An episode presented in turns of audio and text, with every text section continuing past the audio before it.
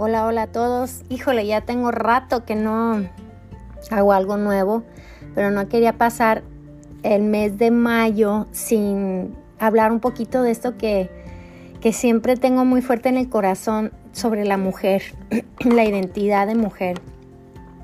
Hace unos años, antes de que se casara mi hija mayor, hicimos un viaje, un viaje pequeño como de hija y madre, como para despedirnos y Estuvo muy, muy padre, pero fuimos a una ciudad aquí cerca de Austin, Texas, y fuimos a un museo de arte.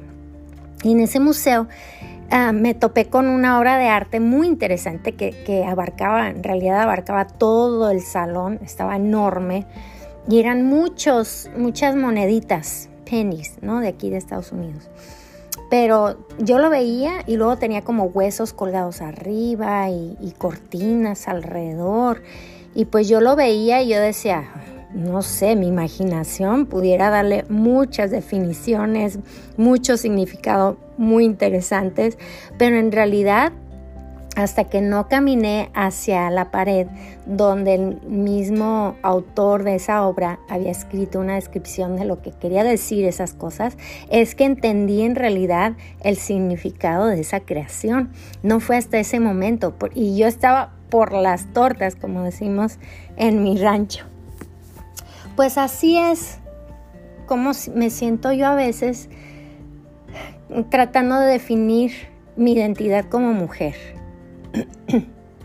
que tenemos muchas voces por todos lados tratando de definir quiénes somos como mujeres. Y espero que no estén eh, pensando que me voy a ir por la tajante, ¿verdad?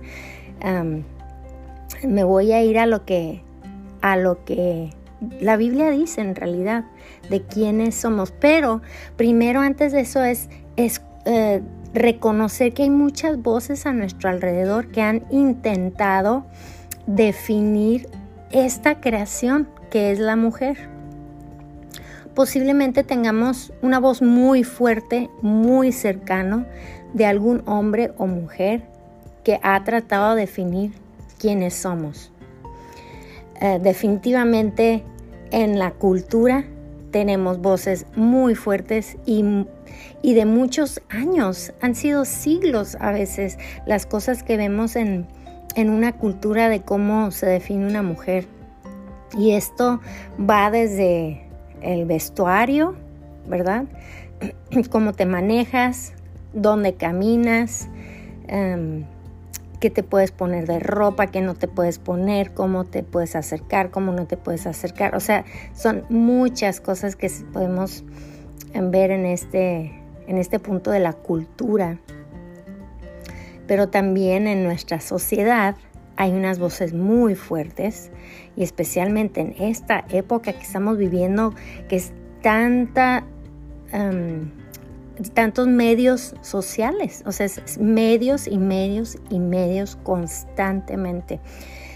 Yo me considero a mí una persona que no estoy así constantemente pegado a mi teléfono, que no estoy checando Instagram, Facebook, todo eso, pero aún así, ah, ya ve que al fin de, la semana, de cada semana, puedes ver un reporte del tiempo que has estado en tu aparato, lo que sea. Y aún así, a veces estoy tres horas en la semana y yo estoy, ¿en qué momento estuve tres horas? Y sabemos que hay personas que están tres horas por día o a veces diez horas por día, ¿no?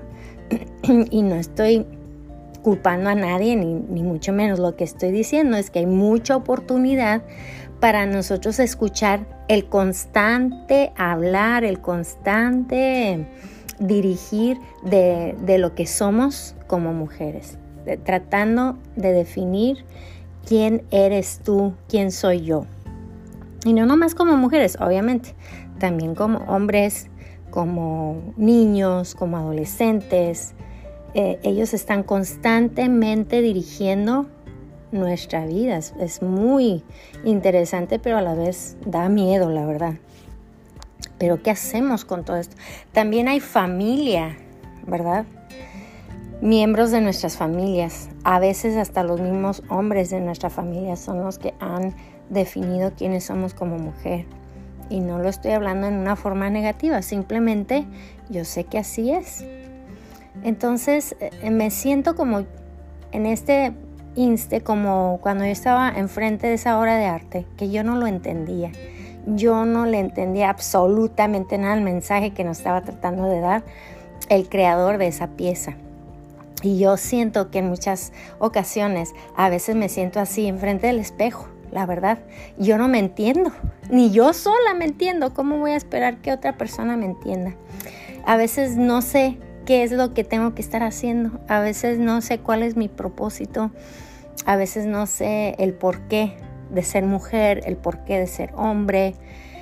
Pero sabe que en esos momentos es cuando el, Señor me, me lleva su palabra para recordarme lo que Él dice de mí, porque en realidad la única voz que tiene autoridad para hablar sobre mi identidad y sobre mi propósito, sobre mi existencia, es el que me creó, ¿no crees?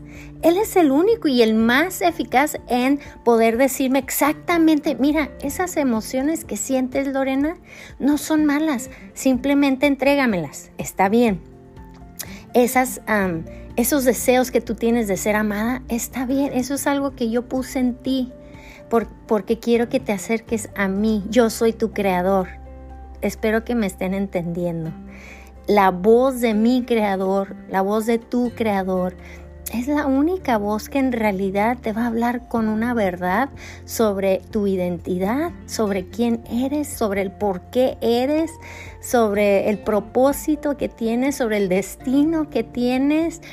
Todas esas preguntas que tienes en la cabeza y en el corazón, Él desea darte la respuesta. Solo hay que acercarnos a Él. Recuerda que Él te ama, Él nos ama, Él nos creó para estar cerca de Él, para tener relación, convivencia, amistad con Él. Entonces vemos la primera mujer creada que fue Eva. En la Biblia podemos ver su historia en Génesis y es súper interesante la historia de esa mujer. Y hablando de una mujer, wow, o sea, es, como que, ay Dios mío, yo no. Esa es una mujer todoterreno, ¿no? O sea, ella tuvo que aprender desde nada, pero tuvo un buen maestro que fue su creador. Pero fíjese cómo el nombre de Eva, lo que significa. Y esto es lo que el Señor me recuerda y me recuerda y me recuerda y me sigue recordando cada día que vengo con Él con esas preguntas y espero que este tiempito sirva para que tú también recuerdes de parte de tu creador el propósito, uno de los propósitos que, tienes al ser creada mujer. Eva significa, fíjense bien, y este es el nombre que Dios le puso, bueno, que, que Adán le puso, ¿no? Pero de parte de Dios también, es dadora de vida, dadora de vida. Ahora sabemos que Dios es el único dador de la existencia, de la vida, de la esencia. Pero también sabemos que como mujeres somos instrumentos en su mano para crear vida en nuestro vientre, ¿no? Y a lo mejor algunas, no, pues ya, ya valió queso esto porque yo nunca voy a poder tener hijos o no he podido tener hijos o yo no tengo hijos o yo no quiero hijos, entonces yo ya no soy esa dadora de vida. Pues espérese tantito, espérese tantito que mira lo que sigue en Proverbios, dice, fíjense bien, vida y muerte está en nuestra boca. Vida y muerte están en nuestra boca, o sea, no, no nomás en nuestro vientre. ¿Sí? Entonces, aunque no has podido tener hijos, aunque tu vientre no ha sido abierto por, por un bebé, como dice eh, las, las escrituras, tranquila, tú también eres declarada y creada para dar vida. Ahora, mi pregunta es, ¿cómo la vamos a dar? Y eso es lo que estamos queriendo recordar, que en Proverbios el Creador nos enseña que la forma también de dar vida que tenemos nosotras como mujeres es con nuestra boca, con nuestras palabras. Entonces sí, somos dadoras de vida porque damos damos a luz nuestros hijos, pero también tenemos la oportunidad de ser dadoras de vida con nuestras palabras, con nuestras bocas, con lo que estamos diciendo y declarando sobre nosotras mismas, sobre nuestros hijos, sobre nuestros esposos, sobre nuestras familias, sobre nuestros trabajos, sobre nuestras comunidades, o sea, seamos cumplamos el propósito del Creador para nosotras, que es ser dadora de vida. Yo sé que hay muchas oportunidades que tenemos para esto, porque cuántos saben que todos nosotros tenemos memoria de alguien o alguna palabra que se nos habló desde chiquitas que impactó nuestra vida, ya sea para bien o para mal.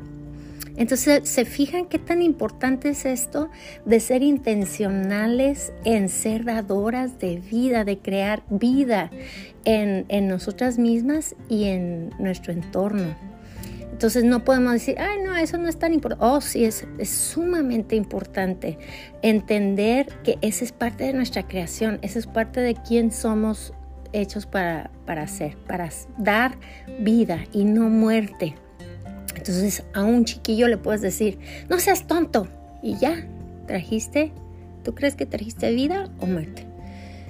Pues obviamente no fue muy agradable eh, ese, esa declaración sobre, sobre la vida de ese chiquillo, ¿verdad?